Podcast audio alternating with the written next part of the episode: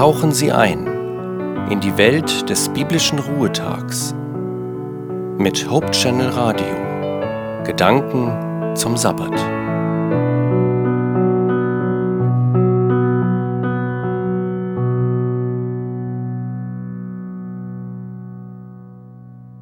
Heute Abend, wenn die Sonne untergeht, beginnt der Sabbat. Zur Einstimmung möchte ich Ihnen einen Bibeltext vorlesen. Und zwar aus Matthäus 6, die Verse 19 bis 21, 24 und 25 nach Martin Luther. Ihr sollt euch nicht Schätze sammeln auf Erden, wo sie die Motten und der Rost fressen und wo die Diebe einbrechen und stehlen. Sammelt euch aber Schätze im Himmel, wo sie weder Motten noch Rost fressen und wo die Diebe nicht einbrechen und stehlen. Denn wo dein Schatz ist, da ist auch dein Herz. Niemand kann zwei Herren dienen. Entweder er wird den einen hassen und den anderen lieben, oder er wird an dem einen hängen und den anderen verachten. Ihr könnt nicht Gott dienen und dem Mammon.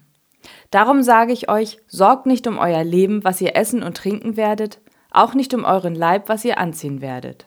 Ist nicht das Leben mehr als die Nahrung und der Leib mehr als die Kleidung?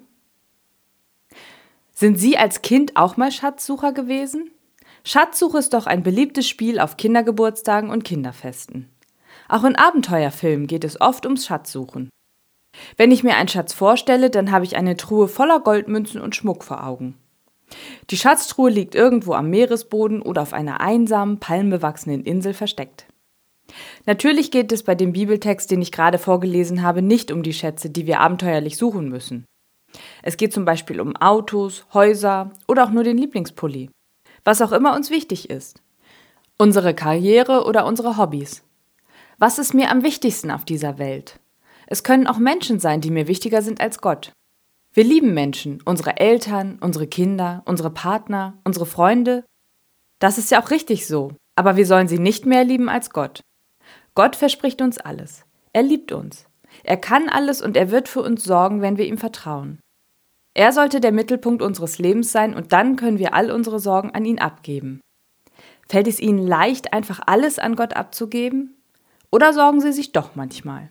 Wenn Sie gerade befürchten, womöglich Ihren Arbeitsplatz zu verlieren oder schwer krank sind, dann ist es definitiv nicht so leicht, sich nicht um morgen zu sorgen. Und wenn Gott sagt, wir sollen uns nicht sorgen, bedeutet das auch nicht, dass wir keine Verantwortung haben.